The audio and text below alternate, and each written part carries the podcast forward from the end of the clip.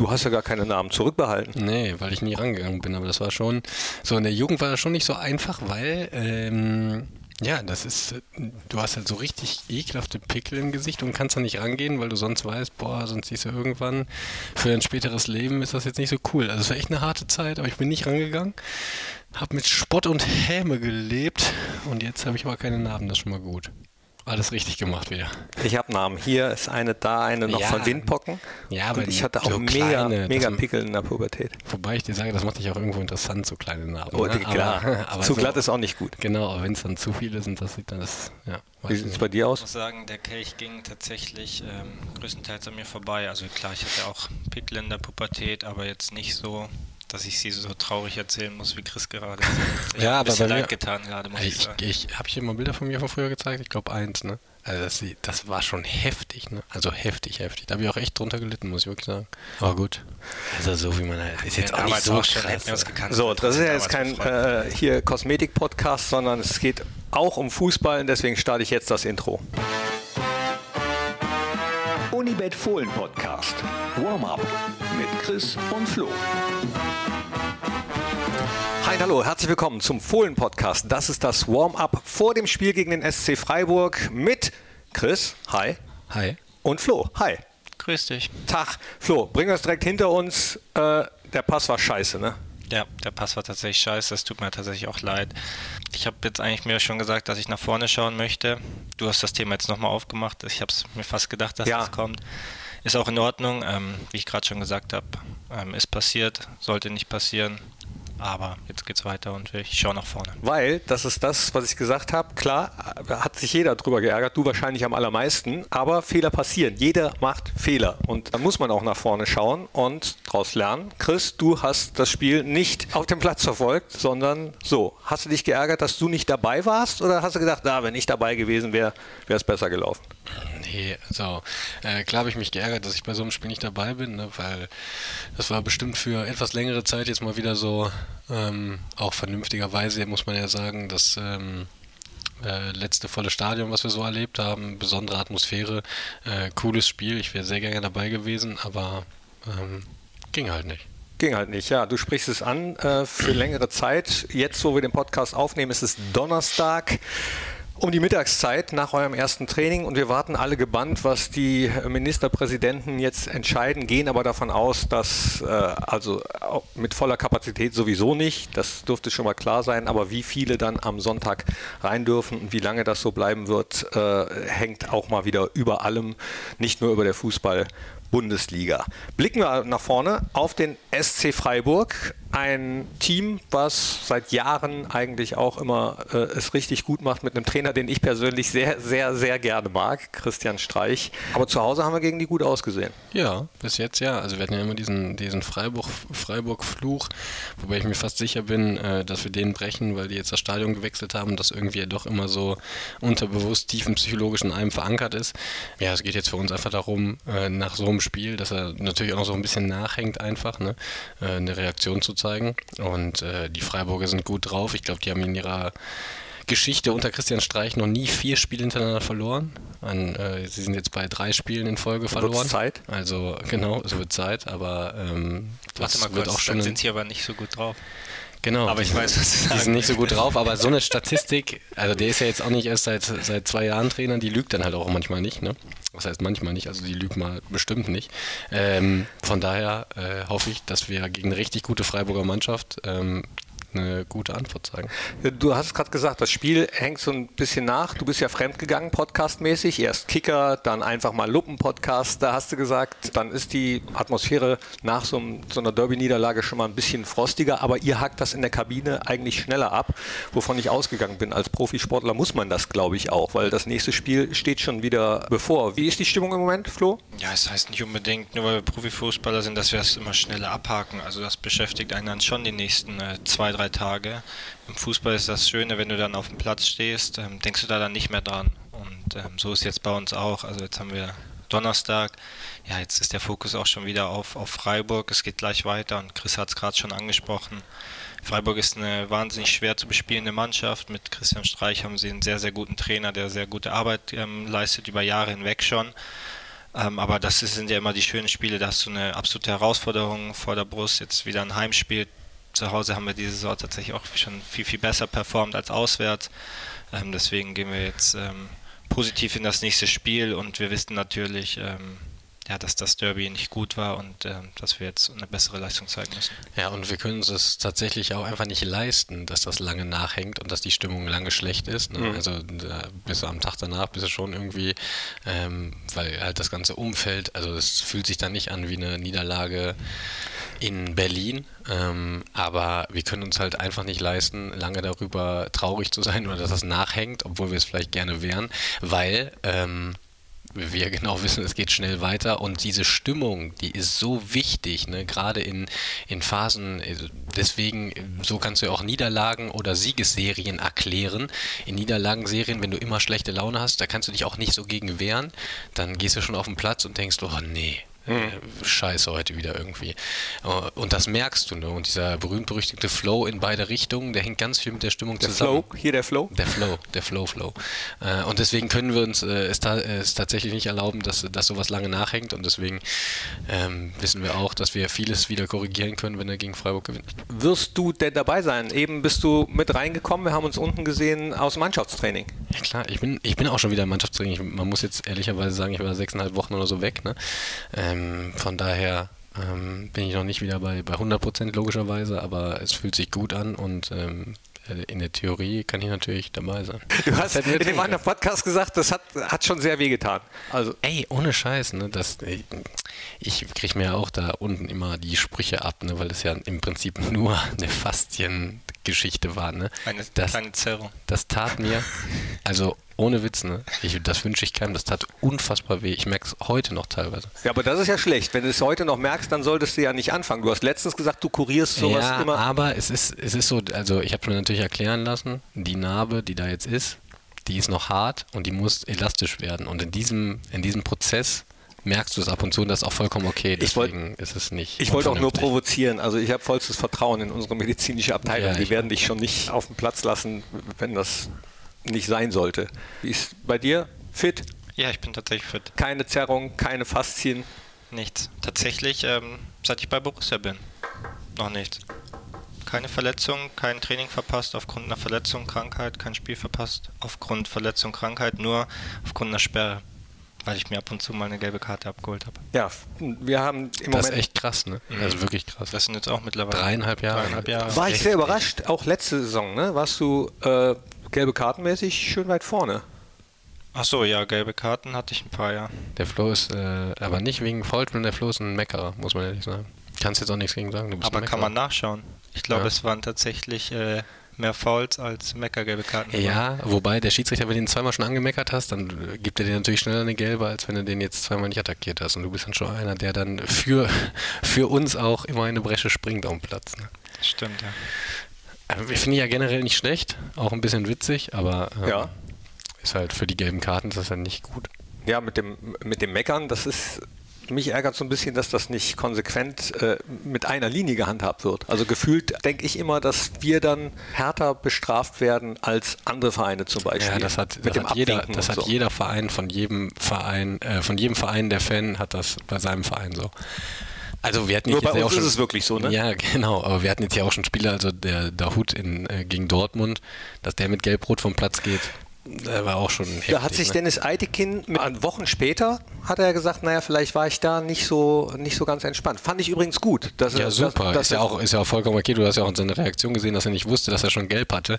Das ist ja auch alles okay. Ich finde nur, wenn man einen Fehler macht, dann kann man ihn auch einfach hinterher sagen. Das ist gar kein Problem. Es bricht keinem einen Zacken aus der Krone, wenn man sagt, ey, sorry, das war jetzt ein Fehler von mir. Gar kein Thema. Genau, das fand ich und deswegen fand ich es gut, dass er auch wenn es genau, ein bisschen super. gedauert hat, das, das nochmal so gesagt hat. Macht es, finde ich, glaube ich, dann auch auf dem Platz im Umgang miteinander einfacher, oder? Also mit Schiedsrichtern zum Beispiel. Wenn man weiß, ja, die können auch Fehler zugestehen, dann ist man doch auch als Spieler eher bereit, das zu akzeptieren oder nicht? Ja, also die kommunikativen Schiedsrichter, ich habe schon ganz häufig gesagt, das sind, äh, das sind viel, viel besser. Also merkt man dann auch ja. von der Linie her und wie sie ein Spiel führen, ist es viel, viel besser.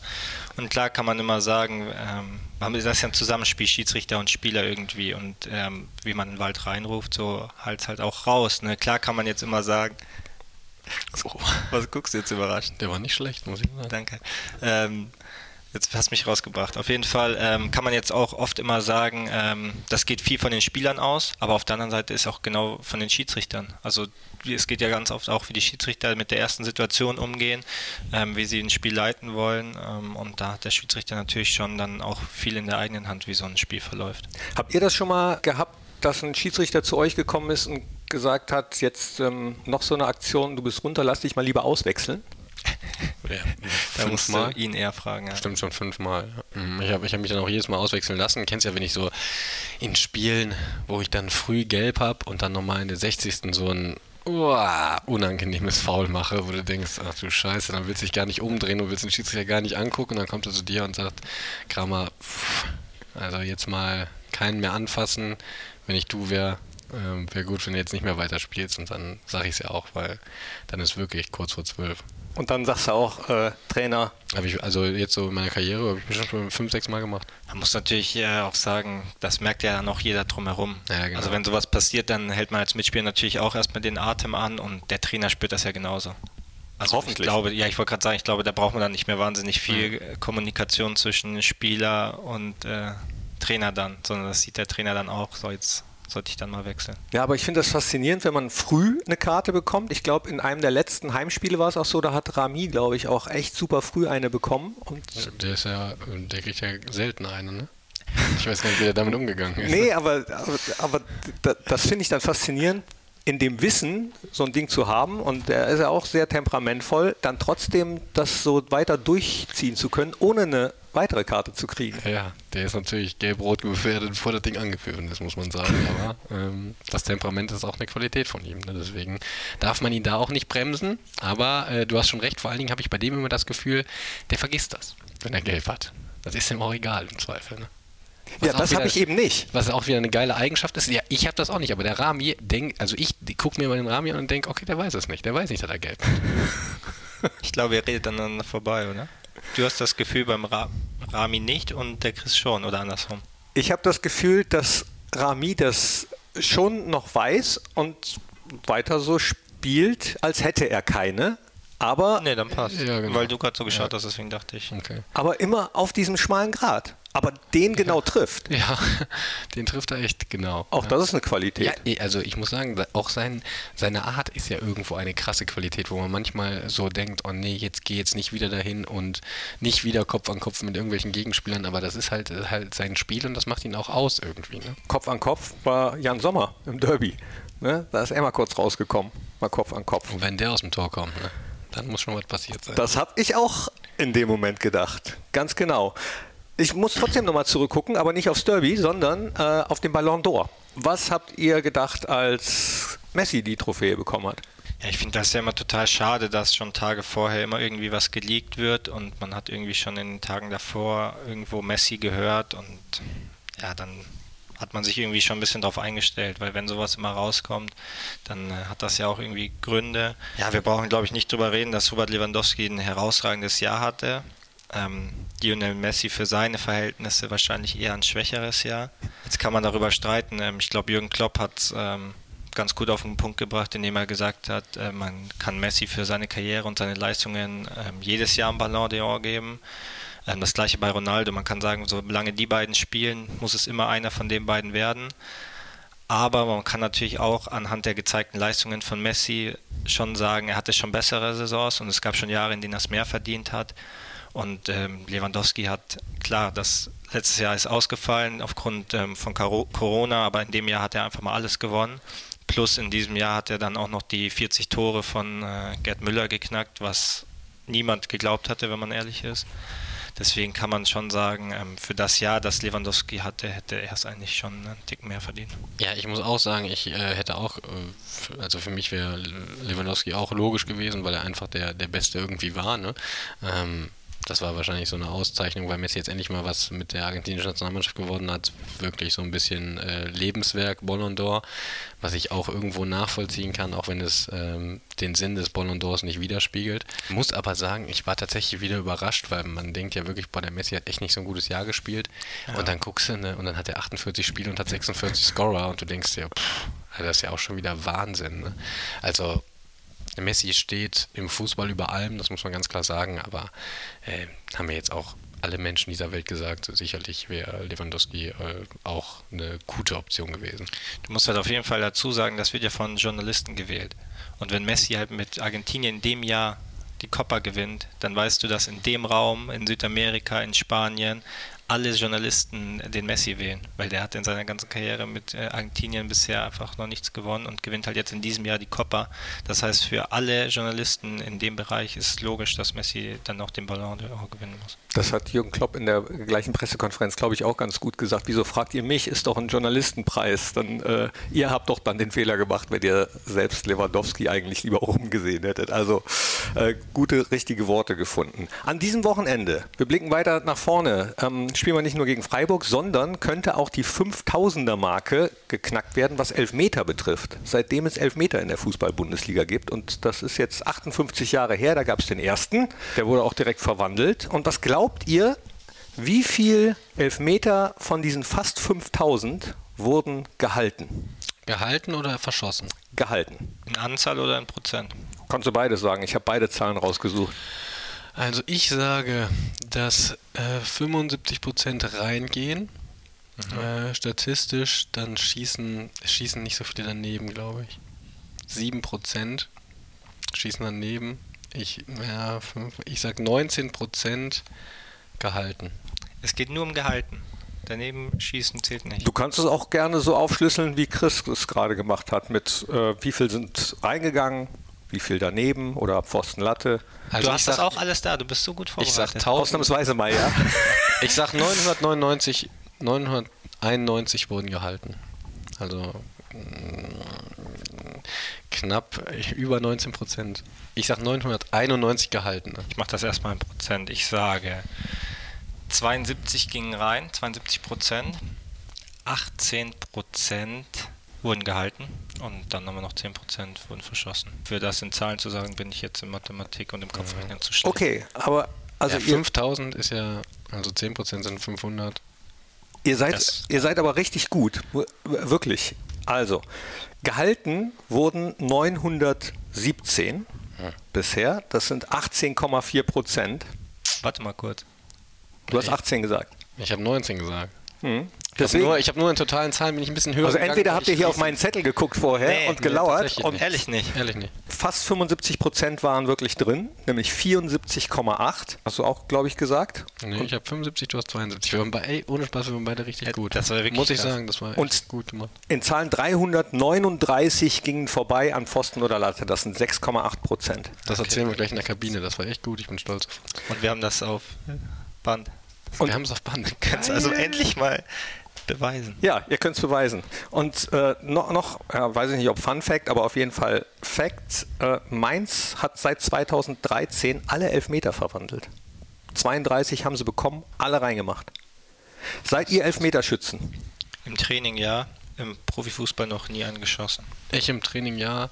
Ich habe, glaube ich, irgendein Trauma aus der Kindheit, äh, dass ich, wenn so, selbst so, so Freundschaftsturniere, Haarhotels gab, schicke ich immer die A-Jugendspieler vor. Ich, ich nehme mir immer vor zu schießen, aber ich kann es nicht. Krieg da, also ich bin, ich bin nie aufgeregt, ich habe nie für irgendwas, äh, für irgendwas Angst, aber das muss ein ganz tief sitzendes Trauma sein. Da, also selbst bei so einem popligen Haarhotels Cup, ne, ich kann da nicht hingehen. Da kriege ich, also weiß ich auch nicht. Keine Ahnung. Komisch. Und warum hast du noch keinen? Hat sich noch nie tatsächlich so richtig ergeben. Also ich sehe mich jetzt auch nicht als äh, Elfmeterschützen Nummer 1. Also ich glaube, wir haben hier unsere Elfmeterschützen. Falls es mal im Elfmeterschießen soweit sein sollte, würde ich mich auf jeden Fall anbieten. Und wenn der Trainer mich auch auswählt, dann hätte ich schon die Überzeugung, das Ding reinzuhauen. Also im Training ist gut. Und bei dir im Training auch? Bei mir im Training ist top. Ich wollte auch immer mal irgendwie bei Standardsituationen, ich wollte in meiner ganzen Karriere immer mal eine Ecke reindrehen. Ich habe aber erst drei Ecken in meiner Karriere geschossen. Du hast drei, das war das, ja gut, sind so wenig, das behält man, ja. ja. Ich war mit in, Borussia auch noch nie im Elfmeterschießen. Ja, muss ja eigentlich auch nicht. Obwohl ich Elfmeterschießen eigentlich ganz Geil. cool finde. Ja, also, wenn du nicht selber involviert bist, beste. Vom Feeling her das Geilste, ja. dass ich immer hoffe bei Spielen, wo wir nicht beteiligt sind, ey, bitte Elfmeterschießen. Das ist. Ja, jetzt auch bei der EM, wie hat man gehofft, dass jetzt nicht in der 117. wieder irgendwer einen reingurkt, sondern dass ja. es Elfmeterschießen gibt. Aber war ja zum Glück häufig der Fall. Obwohl ich mit Borussia einige Traumata davon getragen habe, Elfmeterschießmäßig. Mhm. 92 war ich im Stadion gegen Hannover Dann damals 84 gegen Bayern, habe ich so geheult. Wann? 84, 85. Ja, okay. Ja, ja. Als, als Matthäus. Nee, das war Das ja, war. Norbert Ringels hat ja den entscheidenden verschossen. Matthäus so. hat den ersten verschossen. Ja, aber das war das. Und genau. das war das, worüber natürlich nachher alle geredet haben, weil er, weil er anschließend zu Bayern, gewechselt, ist. Ja, aber den entscheidenden, ähm, das war dann Norbert Ringels. So, Du siehst gar nicht so alt aus, Knippi. Doch. Scheiße. Ja, nee, siehst du nicht. guck mich mal morgens an. dann, dann weißt du das. Und es gibt noch eins, ein Elfmeterschießen gegen Eintracht Frankfurt, das Halbfinale Oh, hier. Das aus mehreren Gründen. Das war, Das habe ich war tatsächlich krass. geschaut auch. Als Fan, Zuschauer. Das, daran kann ich mich auch noch erinnern. Das fand ich schlimmer als hier das Halbfinale gegen Bayern, als Dante das Ding in die Boah, gegen Südkurve gehauen Frankfurt, das hat. war auch, boah, das war wirklich Halbfinale DFB-Pokal, Eintracht Frankfurt zu Hause, Elfmeterschießen. In dem Jahr hat sogar Frankfurt äh, gewonnen. Ja. Ja. Und ich habe, das war das Einzige, was ich gerne ungeschehen machen würde in meiner Stadionsprecherkarriere, weil ich da den Stadionsprecher vergessen habe und der Fan in mir hochkam und ich durchs Mikro gesagt habe, wenn Marco Rus den nicht macht, dann sind wir in Berlin. Und da kam sofort der vierte Offiziell und hat gesagt, sowas lassen wir mal schön. Aber hast ja recht gehabt. Bitte? Mit, ja mit. Ja, aber war natürlich sehr, sehr unsportlich, ne? Ach, Ja, doch. Äh, doch. ach Knippi. Ein Stadionsprecher muss auch ein bisschen Fan sein. Ich Ja, weiß ich auch, aber jetzt Ich finde übrigens den Stadionsprecher von Mainz, finde ich Weltklasse, wo wir Stadionsprecher sind. den alten oder den neuen? Den alten. Klaus Hafner. Ich weiß nicht, wie der heißt, aber der hat, der hat es geschafft, dass Mai, man hat gemerkt, dass er unfassbarer Mainz-Fan ist, aber hat den Gegner immer so krass mit Respekt behandelt. Das fand ich super. Der hat das top gemacht, der hat auch eine geile Stimme. Also natürlich mag ich dich auch als Stadionsprecher. Ähm, Gut, dass du das jetzt noch hinterher gesagt hast. Mag ich wirklich, ich mag ich wirklich als Stadionsprecher. Deswegen mache ich auch gerne mit dir einen Podcast. Ähm, aber den fand ich e- echt, echt cool. Ja, also Klaus Hafner, Legende. Wir haben ja vor drei Jahren mal so einen Stadionsprecher-Treffen gehabt und der ist einfach Hammer, der Typ. Stadionsprecher. Ja, es gab Geil. wirklich, es gab, es gibt sogar ein Handbuch für Stadionsprecher und Platzansager Echt? vom DFB herausgebracht vor, vor ein paar Jahren, genau, wo dann so Sachen drin stehen, dass man eben nicht Gegner sagen soll, sondern unsere Gäste, sprich Stichwort Respekt behandeln und ähm, was man sagen soll, wenn irgendwo im Stadion ein Block vielleicht ein Feuer ausbricht oder so zum Beispiel. Also das ist ja eher so Hermanns Sache. Wir Mach haben ja aus, oben unseren mach aus. Sicherheitssprecher, Hermann Schnitzer. Doch, sowas gibt Ja, es. ja, ist das ja Wahnsinn alles. Was es nicht alles gibt. Was es nicht alles gibt. Habt ihr heute nochmal Training eigentlich? Ja. Okay, dann tippen wir jetzt. Ich würde gerne mit euch länger, weil mit euch macht das echt immer Spaß. Ich würde dann trotzdem jetzt zum Tippen übergehen. Union Berlin gegen RB Leipzig. 2-1. 1-2. Leverkusen gegen Kräuter Fürth. 3-1. 2-0. Hoffenheim, Frankfurt. 1-1. 2-1. Mainz gegen Wolfsburg. 2-1. 1-1. Augsburg, Bochum. 0-1. 1-1. Bielefeld, Köln. 0-2. 2-1. BVB, Bayern. Alter Schwede, schieb ich. Kramer schiebt das Spiel. 0-3.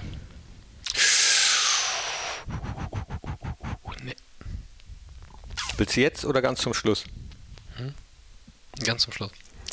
Stuttgart gegen Berlin. Ja, 2-0. Euer Trainer. Oh, 3-1. 1-2. Neuer Trainer. Mich hat es ein bisschen überrascht, ehrlich gesagt. Und ich habe mich gefragt, weil Freddy Bobic... 2-2, Bayern. Ich habe mich gefragt, weil Freddy Bobic so rausgestellt hat, äh, wir haben das so geheim gehalten und auch die Mannschaft wusste nichts so ungefähr. Fände man das als Mannschaft gut, wenn man vorher gar nichts wusste, oder fände man das doof? Also mir ist generell egal, ähm, weil ich ähm, Vertrauen in die Verantwortlichen hier habe. Aber ich finde es immer ganz cool, eigentlich generell, wenn man so mal kurz jemanden informiert, was so passiert. Ne? Also ist jetzt nicht welt- und kriegsentscheidend, aber wenn ich es mir aussuchen dürfte, dann wüsste ich es gerne so früh wie möglich. Bei dir? Ja, bin ich bei Chris. Also man muss ja sagen, grundsätzlich ist eine Trainerentscheidung immer was ganz Trauriges eigentlich. Also dementsprechend ist dann auch die Stimmung an dem Tag irgendwie, wenn man, man spürt das ja, dass es so weit sein könnte. Ähm, und das ist eigentlich nie schön, gehört aber irgendwie ein Stück weit auch zum Geschäft und es verändert jetzt ja auch nicht viel an der Tatsache, ob man es vorher erfährt oder eben vor veränderte Tatsachen dann gestellt wird. Haken dran. Wunderbar. Freiburg steht vor der Tür. Mal gucken, mit wie vielen wir dürfen. Wenn ihr den Podcast hört, werdet ihr äh, die Entscheidung wahrscheinlich schon gehört haben. Ihr habt mitbekommen, Borussia hat erstmal alle Tickets storniert. Deswegen schaut doch mal auf borussia.de und die anderen Social Media Kanäle, ähm, wie es ticketmäßig am Sonntag aussieht. Denn äh, wir brauchen euch natürlich trotzdem im Stadion. Ansonsten, die letzten Worte gehören euch, Flo und Chris. Bis Sonntag. Ich habe auch nicht mehr viel zu sagen. Nur, dass ich dich als Mensch einfach mag und ich finde, du hast einen herausragenden Job als Stadionsprecher gemacht. Um nochmal zu ergänzen, was der Chris vorhin über dich als Stadionsprecher ah. gesagt hat. Ich finde dich auch bei Instagram gut. Nein, Knippi, weißt du doch. Das macht uns Spaß mit dir. Bei den nächsten Verhandlungen werde ich das äh, einbringen. Werde ich von den Spielern hier verarscht, während ich das dabei bin. Das stimmt gar nicht. Nee, das, das war, das, nein, das war wirklich. Ich habe es an Flo's Gesicht gesehen, das war ernst gemeint. Ja, kennt wer ihr euch so gut? Ja, wer sich von dir eine Scheibe abschneiden könnte, ähm, Instagram-mäßig wäre der Jonas Hoffmann. So, ich habe nichts mehr zu sagen. Ole, ole. Tschüss. Ole. Danke. Ciao, ciao. Das war der Unibet Fohlen Podcast. Hört auch ein in alle anderen Podcast-Formate von Borussia Mönchengladbach.